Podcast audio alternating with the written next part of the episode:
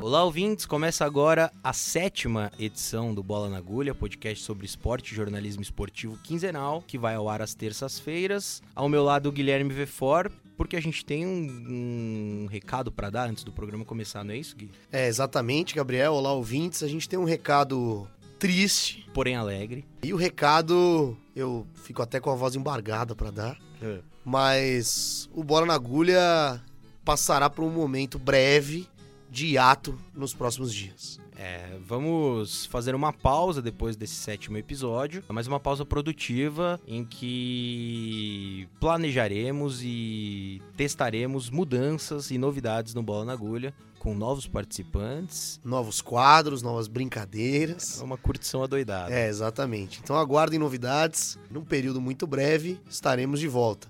Mas vamos agora apresentar o nosso terceiro integrante dessa bancada que está de volta aqui para deleite dos e das ouvintes do nosso programa. Se o Nelson emplacou uma dobradinha com a gente, né, Gui, no estúdio Paulo B, hoje voltamos à nossa, Bate-caverna, a nossa casa. E ninguém melhor para coroar esse retorno do que José Paulo Mendes Gomes um prazer voltar aqui pro Bola na Agulha. Sempre um prazer, como a gente sempre fala. Isso. E tá aqui no último programa da primeira temporada do Bola na Agulha é maravilhoso. E eu sei que a próxima temporada vem de uma maneira estratosférica. Muito conteúdo bom vem por aí no Bola na Agulha. Depois dessa apresentação do Zé, vamos de fato ao Bola na Agulha.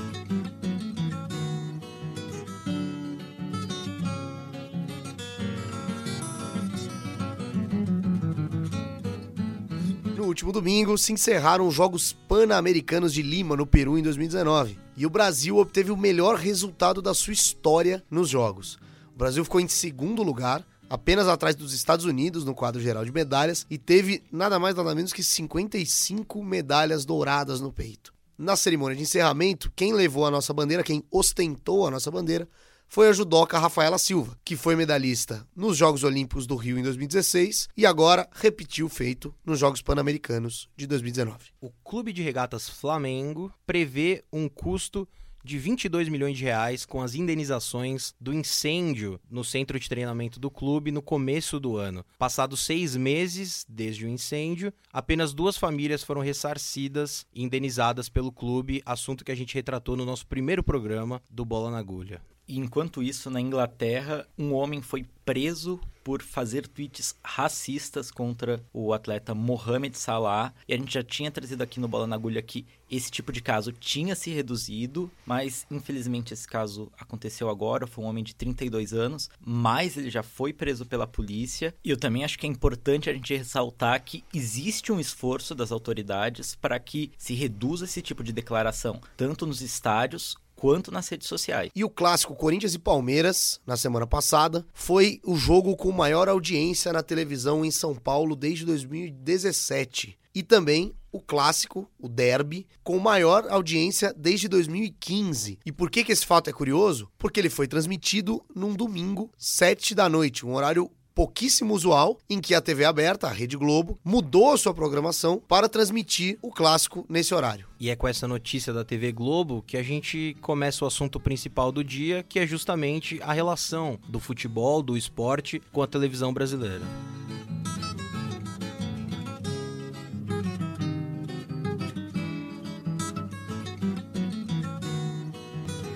E o tema principal desse episódio do Bola na Agulha é a relação do futebol com a televisão. Como funciona a transmissão televisiva do nosso esporte bretão? É, o que hoje é muito comum e muito habitué ao telespectador brasileiro, teve o seu início na década de 50, quando chegou a televisão aqui no Brasil, ainda em preto e branco, e se aproveitando do público já cativo do rádio na transmissão esportiva. Mas na década de 50, quando chega a televisão aqui, ainda sem cores, ainda muito confusa, uh, alguns uniformes que se confundiam, muita gente ainda preferiu se manter no rádio ouvindo as transmissões esportivas nos rádios, ouvindo as jornadas esportivas nos rádios. Isso começa a mudar só a partir da década de 70. Inclusive, no ano de 1970, na Copa de 1970, chegam as cores televisão brasileira, mas ainda um recurso extremamente caro, um aparato extremamente caro, pouco popularizado. Só que a final da Copa de 70 e a Copa de 70 foi transmitida a um público muito seleto. Eram eventos particulares em cidades pontuais do Brasil, São Paulo, Rio de Janeiro, Brasília, em que se reunia uma classe financeiramente privilegiada para assistir a esses jogos. Isso começa a mudar a partir de 72, quando o Grêmio tenha transmitido o seu jogo contra o Caxias do Sul o primeiro jogo transmitido em cores de forma pública no Brasil, e aí a partir da Copa de 74, todos os jogos da Copa de 74 do Brasil são transmitidos de forma pública aos televisores com cores, e, a, e a partir da década de 70, a partir desse encaminhamento da metade para o final da década de 70, é que as televisões, os, os canais de TV brasileira entendem que o produto futebol é muito rentável na televisão. Já era um produto muito rentável no rádio, mas é um produto muito rentável na televisão.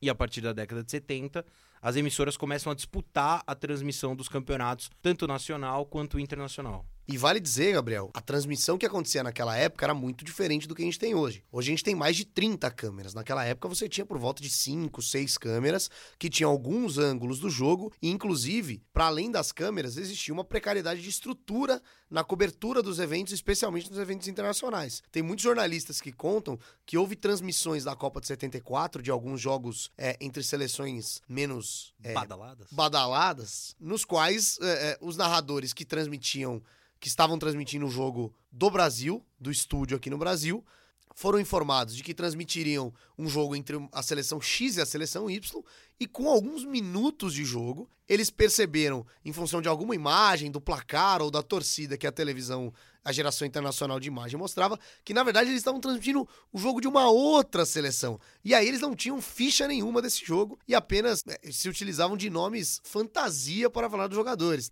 E entrando agora nos anos 80, é quando a gente começa a ter as transmissões vindas do futebol europeu. Então, campeonato italiano principalmente, campeonato espanhol, campeonato inglês. A manchete transmitia o campeonato japonês na década de 80 e 90 onde jogou o saudoso Zico. É, e tantos outros. E é mais ou menos nesse período que a gente começa a ter a transmissão da Champions League. A primeira vez que isso acontece é em 1979, a final entre Nottingham Forest e Malmo da Suécia, um jogo que é reprisado pela TVS, que é o embrião do SBT, era algo que acontecia muito na televisão daquele período. Você pegava um jogo e reprisava ele na televisão, porque você não tinha a estrutura de fazer uma transmissão ao vivo. Nos anos 70, você já começa a ter uma primeira estrutura para fazer essa transmissão ao vivo. Com a chegada dos anos 80, com novas tecnologias, as televisões elas conseguem ter mais capacidade para transmitir as partidas ao vivo e nisso você começa a ter um processo de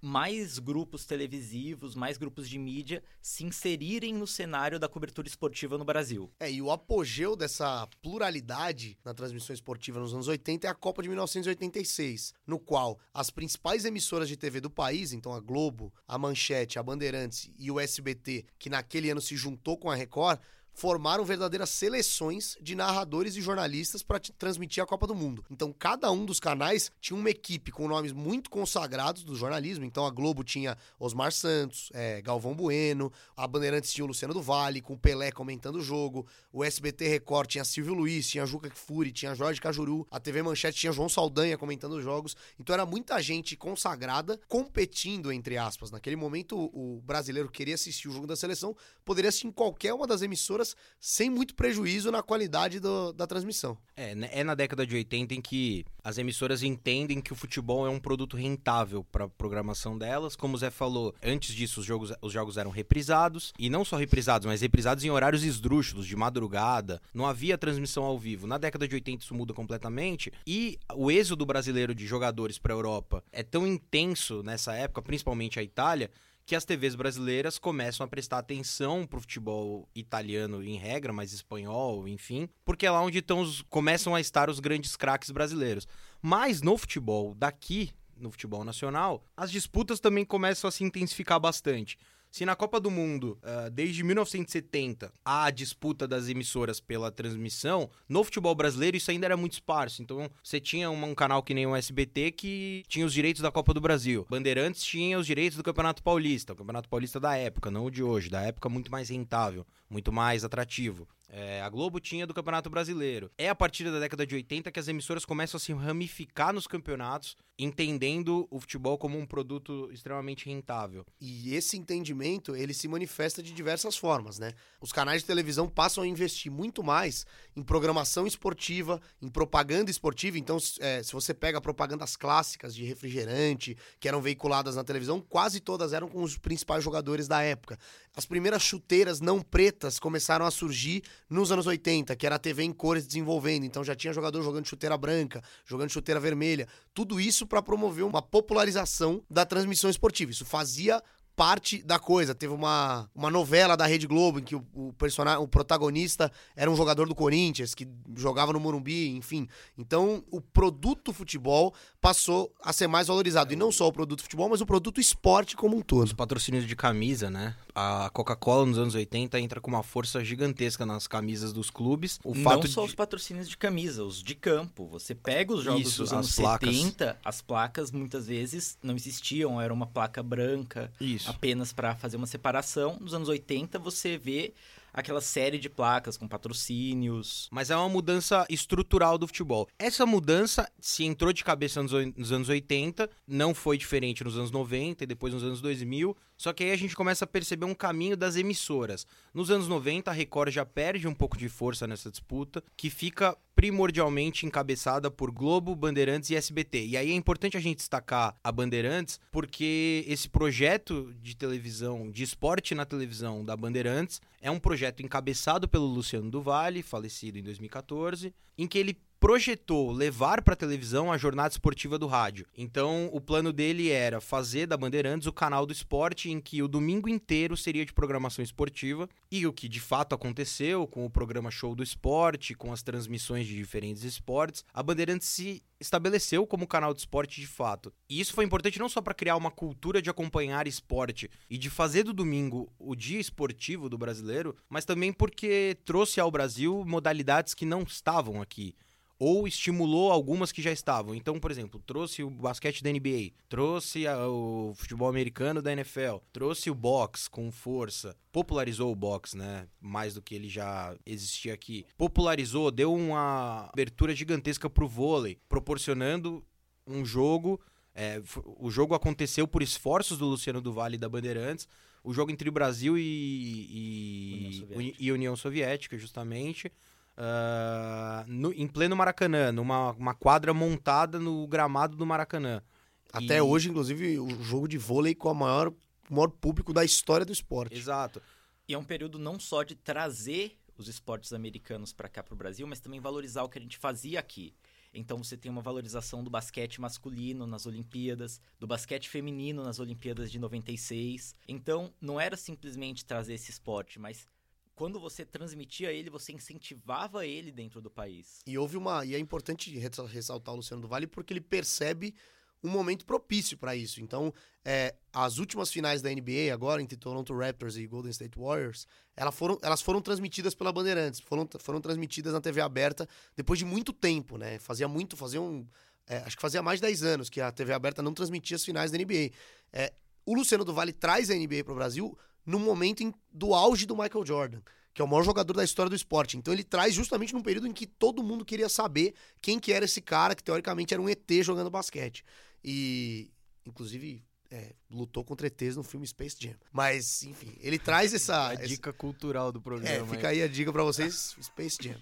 É, mas, enfim, e aí, acho que é importante, antes da gente chegar na modernidade, fazer uma parte para a grande novidade dos, dos, anos 90, que foi a TV a cabo. A TV a cabo ela surge no Brasil ali no final dos anos 80, começo dos anos 90, no governo Sarney, e na época o Sarney, ele concede a alguns dos grandes donos de, de imprensa do Brasil, então ao Roberto Tivita, ao Roberto Marinho, concessões de TV a cabo. E essas concessões, como quase todas as concessões de TV no Brasil funcionam, elas funcionam na base dos acordos, que muitas vezes são acordos políticos, são acordos de, de troca entre os donos da, da mídia e o poder público. Então, por exemplo, a Abril do Roberto Tivita ganha a concessão e, e, funda a TVA, que depois viria a ser comprada pela, pela Vivo, enfim. Houve uma percepção da direção da Abril que, para popularizar a TV a cabo, eles precisavam ter a transmissão dos, do Campeonato Brasileiro e, dos, e dos, das competições esportivas do Brasil.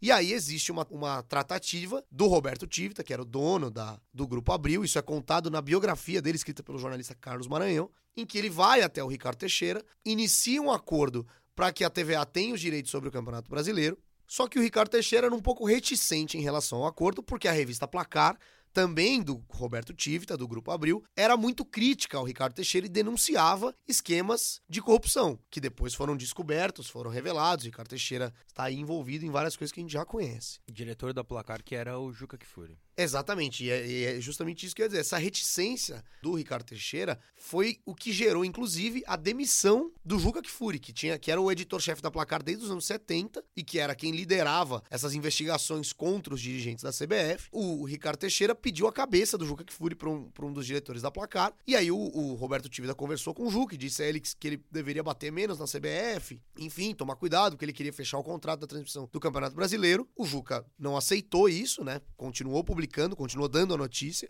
e acabou sendo desligado da revista Placar, de quem ele foi editor por muito tempo. O curioso, o fato curioso, que o Carlos Maranhão também conta na biografia do Roberto Tivita, o dono da banca. Outra dica cultural aqui, hoje eu tô impressionante. Você tá muito é, importante hoje. Mesmo após a demissão do Juca, o Ricardo Teixeira não honrou o acordo que ele tinha feito previamente com o Roberto Tivita e deu a transmissão do, do futebol na TV a cabo pro outro Roberto, pro Roberto Marinho, que naquela época fundava a Sport TV. Então a década de 90 ela é, ela é importantíssima porque ela não só é, afunila as emissoras que transmitem futebol no Brasil e também apresenta um novo cenário que são as TVs a cabo. E é nesse contexto que a Globo começa a estabelecer de fato o seu monopólio dos conteúdos. Ao longo dos anos 90, o SBT perde muita força, tanto que no século 21, a partir dos anos 2000, o SBT já nem participa participa mais das disputas dos principais produtos esportivos, que fica totalmente a cargo de Globo e Bandeirantes. É, o último momento esportivo do SBT foi quando aquele. Foi quando ele apareceu na camisa do Vasco. E foi quando. Patrocínio. É, exatamente. foi quando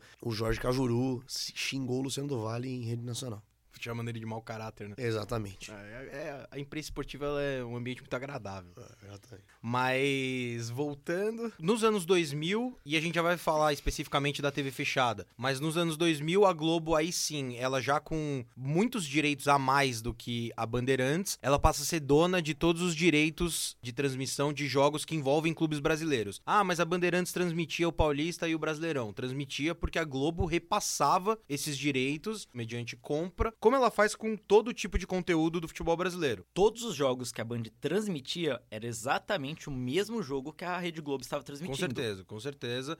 A, a, a Bandeirantes, ou quem quer que fosse que comprasse os direitos, só poderia transmitir os mesmos jogos, ou melhor, o mesmo jogo, no mesmo horário que a Globo estava transmitindo. E a transmissão da Bandeirantes, ela vai se arrastando a duras penas, cada vez mais perdendo espaço, principalmente nos bastidores de negociação com a Globo, até que ela acaba de fato depois da morte do Luciano do Vale em 2014, pouco antes da Copa de 2014, e em que o esporte da Band degringola totalmente. Mas falando da TV fechada, uma nova competição se abre. Na TV a cabo são outros contratos, é uma nova negociação. E uma disputa controlada por grupos internacionais, vale lembrar. Porque a gente vive um momento na década, na segunda década do século XXI, em que grandes conglomerados do entretenimento se apossam dos canais de transmissão esportiva. Então, por exemplo, a Disney, aquela mesma do Mickey, além de ter o Mickey agora, ela tem figuras como Leonardo Bertozzi, Rômulo Mendonça, Pateta, Pato Donald, Mauro César, porque ela compra gloriosíssima ESPN. Então, a ESPN pertence à Disney. E aí a Turner que é dona da Warner, do Pernalonga e tudo. Então, agora, além de Pernalonga e Patolino, você tem figuras como André Henning, Bruno Formiga, porque a Turner chega ao Brasil. Ale Oliveira. Ale Oliveira, exatamente. E a Turner, ela chega ao Brasil e compra o Esporte Interativo, que era um canal menor, um canal de antena parabólica. E de presente para esse canal, ela dá justamente o direito de transmitir a UEFA Champions League. Paralelamente a isso, a Fox também desembarca no Brasil com o seu canal Fox Sports, que na América Latina e nos Estados Unidos já tinha muita força na transmissão esportiva, mas tinha um certo receio de entrar no Brasil, justamente por esse monopólio que a Rede Globo detinha tanto na TV aberta quanto na TV fechada. Ocorre que existe um, um grande investimento e a Fox Sports entra no Brasil com os direitos de transmissão da Libertadores na TV fechada. Com exclusividade. Em 91 nasce o Sport TV, em 94 nasce a ESPN, só que essa disputa no, na TV fechada pelos direitos de transmissão dos jogos do campeonato nacional ela fica basicamente nas mãos do Sport TV. A ESPN prefere priorizar as competições internacionais. Né? A ESPN, é, enxergando a TV aberta, vendo a popularidade do campeonato italiano e a busca do telespectador brasileiro por campeonatos europeus, ela foca na transmissão desses campeonatos. Então ela contrata o Silvio Lancelotti para transmitir o campeonato italiano. E ela dá tira... ótimas receitas de macarrão. Ela, isso, ela tira o Gerd Wenzel da cultura para fazer a transmissão do campeonato alemão, estabelece uma força muito grande na transmissão da Premier League, do campeonato inglês, e depois da Liga dos Campeões. Liga dos Campeões é essa que o Gui já falou, depois é passada para Turner, para o esporte interativo, mas a disputa do futebol nacional na TV fechada, ela fica muito polarizada no Sport TV, que é do Grupo Globo, isso só é abalado, de certa forma, em 2013, 14, quando a ESPN e a Fox transmitem a Copa do Brasil também, com a Libertadores, que a Fox transmite desde a sua fundação. A Libertadores já está com a Fox, que é um produto que é também nacional, não só, mas é também nacional, desde 2012. E a Fox, ela, ela acabou fazendo um pouco com que a Globo provasse do seu próprio veneno, porque em muitas situações ela tirou jogos que poderiam dar audiência na TV aberta do horário da TV aberta. Então eu me lembro que teve um jogo do Corinthians, acho que na Libertadores de 2015 ou 2016, é, em que a Fox tirou o jogo da quarta-feira, empurrou ele para quinta-feira e transmitiu com exclusividade, não deu nem pro Sport TV. Então o jogo não foi transmitido na TV aberta e na TV fechada foi só transmitido pela Fox. O resultado disso foi recorde de audiência. E a chegada da Fox, ela é muito relevante porque ela não simplesmente polariza com a Globo. Ela chega polarizando com a ESPN nas transmissões das ligas europeias e ao mesmo tempo, a Fox começa a reprisar alguns jogos do Campeonato Brasileiro como parte da negociação pela Libertadores para o Sport TV. E a Globo, ela, logo depois, enfrenta uma nova ameaça, que é a chegada do esporte interativo com a Turner, que começa a assinar com equipes relevantes do futebol brasileiro, equipes da primeira divisão, Palmeiras, Fortaleza, Atlético Paranaense, Santos, Internacional, Santos. Bahia. E simplesmente, quando o Palmeiras vai enfrentar o Atlético Paranaense, a Globo não tem o direito de transmitir esse jogo na TV fechada, porque o esporte interativo, ele negociou com essas equipes,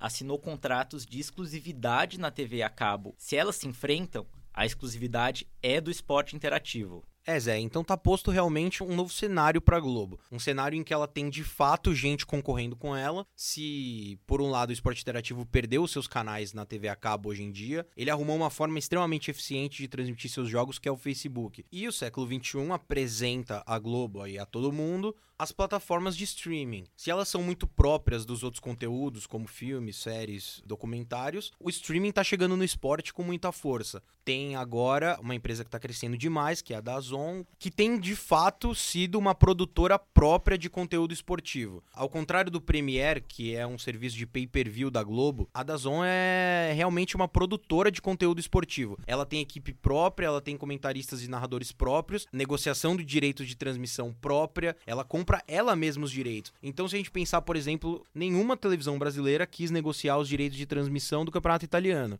Mas a Dazon assinou com o campeonato italiano, como ela fez com vários outros campeonatos. O campeonato italiano, o campeonato alemão, francês, ao campeonato que, francês. Que as emissoras também não quiseram negociar. Sul-americana, que é um produto nacional. E eles fizeram uma coisa muito interessante, porque assinaram com o campeonato italiano que tinha acabado de ganhar Cristiano Ronaldo, assinaram com o campeonato francês que por ter o Neymar era um produto atrativo atrativo para o Brasil. E as emissoras, elas já entenderam isso, então todas elas hoje em dia já têm uma plataforma de streaming, alguma plataforma de transmissão na internet. Ainda é muito pouco para desestruturar a Globo, para causar qualquer tipo de efeito realmente nocivo à Globo. E esse monopólio fez da Globo um ator importantíssimo nas negociações do futebol brasileiro. Então a CBF não determina nenhuma data, nenhum horário de transmissão sem consultar e pedir a chancela da Globo. Ela tem muita força para negociar com os clubes. A maioria dos clubes do Brasil é totalmente refém das cotas de televisão, das cotas que a Globo disponibiliza pelas audiências que ela tem com as transmissões. Se você pegar alguns times que estão mais estruturados financeiramente, como Palmeiras, como Flamengo, até mesmo Corinthians, um pouco São Paulo,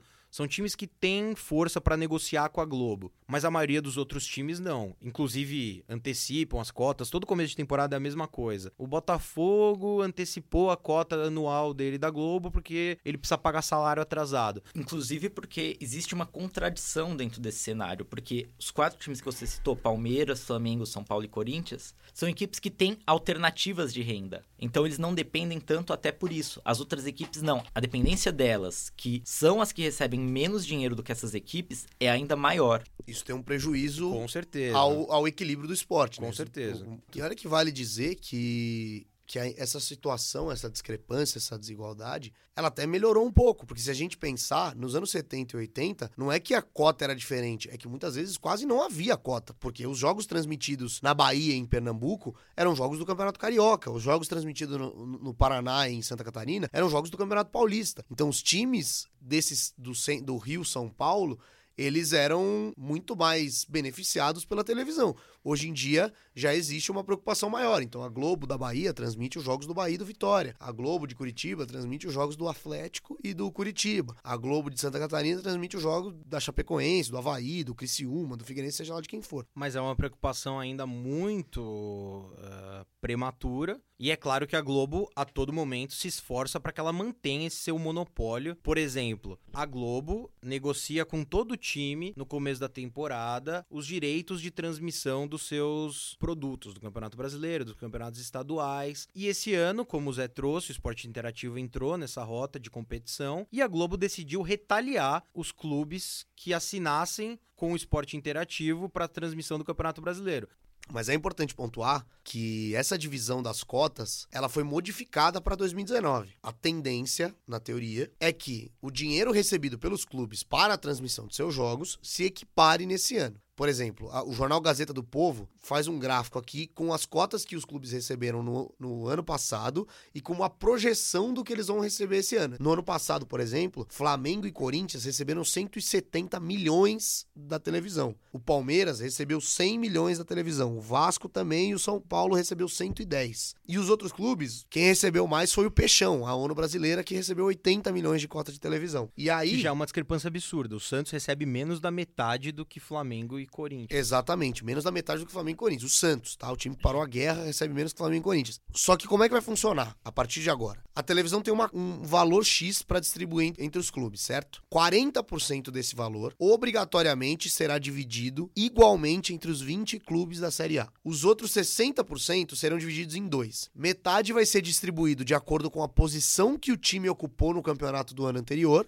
e o- esses últimos 30% desse total vão ser divididos de acordo com a quantidade de jogos transmitidos desse clube na temporada. A tendência é que esse ano a disparidade seja muito menor. Então, por exemplo, o Palmeiras foi campeão brasileiro ano passado, vai receber um pouco mais, vai receber por volta de 50 milhões de reais. É, o Flamengo vai também por aí, entre 45 e 50 milhões. E os clubes que vão receber menos, como a Chape, o CSA, o Havaí, eles vão receber por volta de 20 milhões. Então isso diminui um pouco esse. Diminui um pouco não, diminui consideravelmente esse buraco entre os times que dão mais audiência e os times que não dão. E esse modelo não é novo, ninguém descobriu, ninguém inventou a roda, ninguém descobriu o fogo. Esse modelo é importado. Exatamente. A gente pode falar dos exemplos americanos em que as ligas fazem uma gestão financeira muito forte. E aí é muito fácil falar que, ah, é- são esportes americanos, são esportes diferentes. É muito mais fácil vender esse produto porque ele tem playoffs, que seria o mata-mata daqui. Mas não é assim, gente. A gente tem exemplos na Bundesliga, na Premier League, de ligas que conseguem fazer muito bem a sua gestão e conseguir vender um produto de qualidade. A gente sabe que a Premier League teve um contrato bilionário na última negociação de direitos de televisão. Então, existe como você fazer isso pro futebol, existe como você valorizar o produto do seu campeonato nacional. No futebol americano, não é que as cotas são divididas por mérito. Todos os times recebem a mesma quantidade de dinheiro. É óbvio que existem outras variáveis. Então, marcas maiores, como Corinthians, Flamengo, Palmeiras e São Paulo, vão ter patrocínios maiores, vão ter Mais investimentos maiores, vão ter parcerias, vão ter mais, mais público nos estádios. Então, vão ter variáveis que aumentam a renda desses clubes. A desigualdade de renda entre os clubes, ela não vai deixar de existir. O que vai ser diminuído vai ser uma desigualdade que era estimulada por essa divisão das cotas de TV. Mas é isso, vamos ver na prática como vai se dar essa nova distribuição de cotas, porque a tendência no longo prazo é que as discrepâncias desse dinheiro sejam bastante atenuadas. E assim a gente encerra a pauta principal da sétima edição do Bola na Agulha.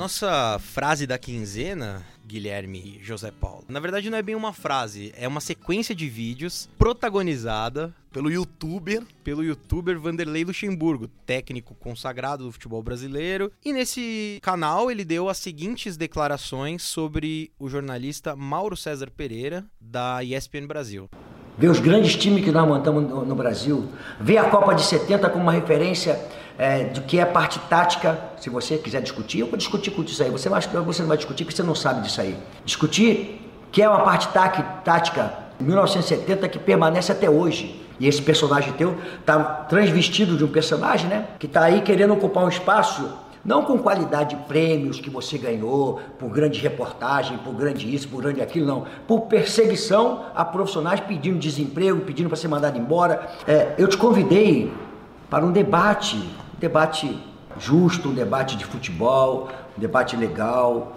falarmos sem, sem, sem, sem rancorismo. Foi no dia 22 de abril quando eu estive no programa. Eu espero uma resposta tua até hoje. Você foge do debate. Você fica muito forte na tua coluna. E lá você não tem ninguém para debater. Você vai lá e escreve do jeito que você quer. Daí as falas quentes do Luxemburgo, e a gente precisa dissecar essa fala para entendê-la. O Luxemburgo bate muito na tecla de que há uma perseguição aos técnicos brasileiros, perseguição essa encabeçada pelo Mauro César Pereira, e o Luxemburgo começa falando que o Mauro persegue os técnicos e que ele é covarde, que ele faz isso de uma forma injusta. Eu acho que a crítica do Luxemburgo é um pouco exagerada. O Mauro César não persegue ninguém, ele é um cara chato, ele é, ele é um cara persistente na crítica dele, mas não faz perseguição. As críticas críticas dele são plausíveis e o Mauro ele exagera na forma como ele traz isso à tona. Ele é um cara muito expansivo, mas em regra ele é um bom jornalista, assim, é um jornalista respeitável. Mas aí eu também vou trazer um aspecto em que eu concordo com o Luxemburgo quando ele critica a imprensa no trato que ela tem aos técnicos brasileiros. A análise que a imprensa faz dos técnicos brasileiros, ela se compromete única e exclusivamente a analisar resultado. Os caras não têm profundidade para discutir certos aspectos do jogo que são muito próprios de quem vive e entende do futebol. E aqui eu não tô querendo dizer que o jornalista esportivo não pode falar de futebol, que tem que ser jogador, claro que não. Mas o jornalista precisa estudar, assim como ele precisa estudar economia, precisa estudar política para falar sobre esses assuntos. No futebol, a imprensa esportiva meio preguiçosa, digamos, acaba por trazer discussões extremamente genéricas sobre os técnicos. É incapaz de discutir, sim, tática com os técnicos. O jornalismo ele ficou muito pasteurizado, as críticas jornalísticas ficaram muito superficiais e a dos técnicos é a que mais incomoda. É a que os caras são mais abrangentes e muito pouco conclusivos para determinar se um técnico é bom ou não. No caso do Vanderlei, a gente tá falando de um cara que é teoricamente um dos mais foras dessa curva, né? Normalmente é um dos caras que faz uma análise mais lúcida sobre o jogo e sobre, e sobre o processo de trabalho dos treinadores. Então, o Mauro César criticou desde o início a contratação do Abel Braga pelo Flamengo. O Abel Braga teve maus resultados, foi demitido para que viesse o técnico Jorge Jesus. Ele veio para o Flamengo, começou o seu trabalho, teve alguns resultados ruins, outros resultados bons, e o Mauro César saiu em defesa do treinador português, dizendo que é, é preciso esperar, é um treinador moderno, que precisa de um processo maior. Mas o que os técnicos brasileiros reclamam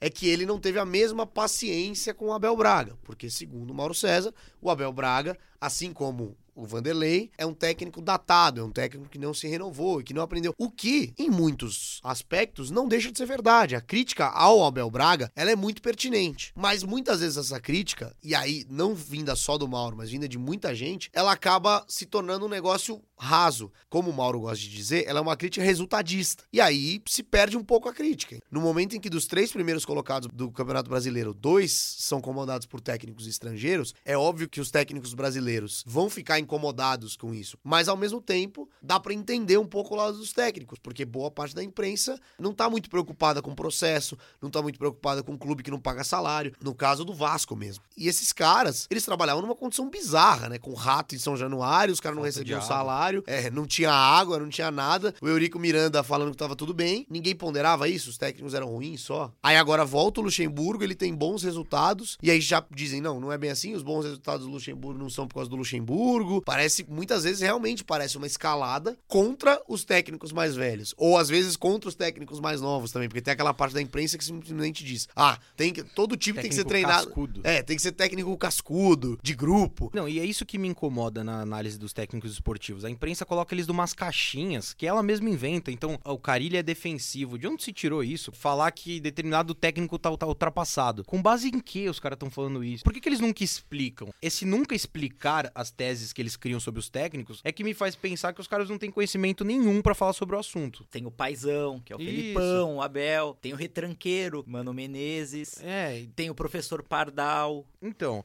e a análise só fica nesse restrito. Ah, não, mas o time está três dias sem ganhar. Não, o time é ofensivo, o time é defensivo. Cara, são, são análises muito rasas do jogo. Não dá pra ser assim. Os caras são especialistas e tá falando desse jeito. Quem busca seriedade na análise do futebol e na análise do jogo, vai buscar caras que saem um pouco dessa caixinha, porque hoje em dia existem, e aí precisamos ser justos, existem caras da imprensa esportiva que sabem falar de tática, sabem fazer uma análise consistente, que não caem nesse senso comum de dizer que o time é ofensivo ou defensivo. Caras como Paulo Calçade, da própria ESPN, caras como O é, Paulo Vinícius Coelho. Paulo Vinícius Coelho, da, da Fox, inclusive, mais uma dica cultural, quem quiser, livro Escola Brasileira de Futebol, no qual o Paulo Vinícius Coelho conta a história da evolução tática no futebol brasileiro e diz, inclusive, que um dos caras que mais trouxe inovações no- na, na tática do futebol brasileiro foi Vanderlei Luxemburgo, que achei, agora achei que você ia sugerir o vídeo que ele desmaia ao também é fica aí a sugestão. E tem a briga com o Edmundo também, que é ótimo. É do e com o Felipe Melo também, exatamente. ele é jornalista. que entra em consonância com essa discussão que a gente tá tendo, porque o,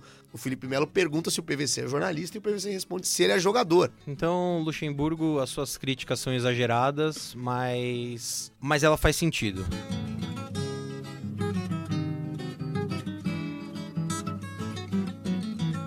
Chegamos ao último bloco do programa, Zé Paulo Mendes Gomes e Guilherme Vefor. Os blocos dos destaques em que cada um de nós traz aqui uma algum assunto que tenha achado interessante ao longo da quinzena. E vou começar eu. O assunto que eu quero tratar é a belíssima visita do Rodrigo Maia ao CT do São Paulo Futebol Clube. O Rodrigo Maia, que é o maior democrata desse país, e visitou o time que é o mais querido do país, né? O São Paulo Futebol Clube. Que é sempre bom lembrar o soberano, né? Que o agora soberano, o Jason. É, o nome que você quiser. é, se deixar Campeão chegar. voltou. Exatamente, vale lembrar agora com DA10, né? Lá no Moruntri. É. Mas é interessante entender como essa, es- os políticos estão entrando de cabeça no futebol, não só se manifestando publicamente caso o time A, o time B jogue ou ganhe determinado campeonato, mas efetivamente fazendo parte da rotina dos clubes. É visita em CT, é entrega de taça do Bolsonaro ao elenco do Palmeiras campeão brasileiro em 18, é o próprio Bolsonaro voltando ao estádio levando o Moro para ver esse jogo do Flamengo.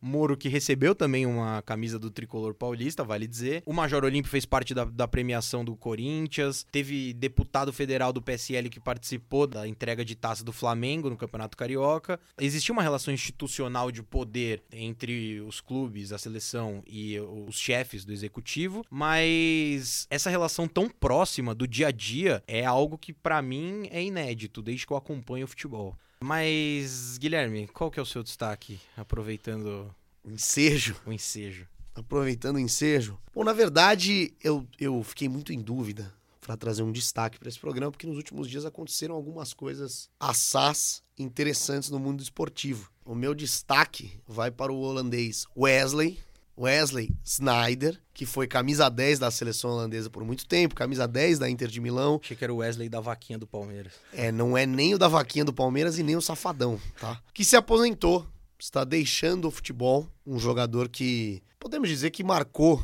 o século XXI, marcou uma grande geração holandesa, que como toda grande geração holandesa foi vice-campeã, é um hábito que eles têm, e agora deixa o nosso esporte e sai com uma das últimas peripécias que ele fez, não foi dentro do campo, né? Foi fora, foi a peripécia que nós já noticiamos, que foi quando, num estado de total embriaguez, ele subiu no teto do seu carro e dançou em meio a uma multidão de carros. E agora que ele se aposentou, vem a dúvida. Porque com certeza vão começar a dizer que se aposentou aquele que foi o melhor jogador de futebol do mundo em 2010. Que é uma balela, né?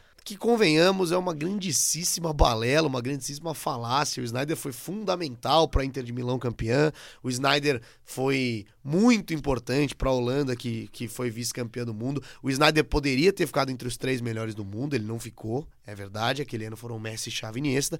Mas assim, qualquer olhada que você der, uma olhada de rabo de olho que você der nas estatísticas do futebol na temporada 2009-2010 ou no ano de 2010, já mostram que o melhor do mundo naquele ano e no anterior e no seguinte e em mais algumas oportunidades foi Lionel Messi. Snyder foi um grandíssimo jogador de uma grande geração, de um grande time, mas não, não foi o melhor do mundo em 2010. O melhor do mundo foi Lionel Messi. Mas fica aí o meu, meu boa sorte pro Snyder, que ele siga aí a sua trajetória com bem entender, É, longe dos gramados. Isso, e, e muito perto dos capôs dos carros alheios. né? E, Zé, já que você tá todo serelepe aí, qual que é o seu destaque? O meu destaque estreou nesse final de semana, que teve uma estreia discreta na Premier League, que é o menino VAR, com muito mais efetividade, muito mais bem produzido do que no futebol brasileiro, de forma que a gente vê que o VAR é um mecanismo eficiente. O problema não é o VAR. A Premier League fez algumas adaptações a partir da interpretação da regra e tornou o VAR um mecanismo extremamente eficiente no primeiro final de semana. É, a gente já falou bastante do VAR na nossa última edição, mas é, é aquilo, né, Zé? A gente já sabia que a Inglaterra ia conseguir fazer esse negócio direito, mas é impressionante que os caras tenham conseguido fazer isso na primeira rodada em que o VAR foi instaurado no futebol inglês. O VAR aqui é mal feito. E é mal feito porque a gente vê exemplos de fora em que ele acabou de chegar e ele é feito de uma forma extremamente eficiente, justa, premiando a justiça, a boa arbitragem.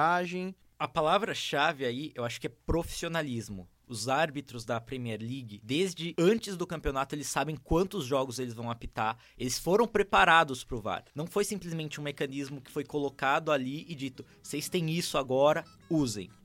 A gente só fala de VAR, né? É.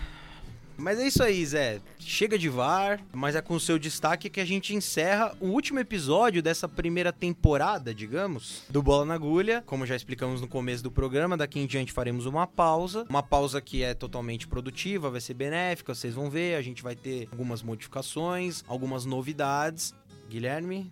É, me despeço de maneira melancólica de vocês, mas deixo aqui a promessa de que voltaremos. E voltaremos com vontade, com a humildade de sempre e muita animação para fazer esse programa que é como um vinho, só melhora com o passar do tempo.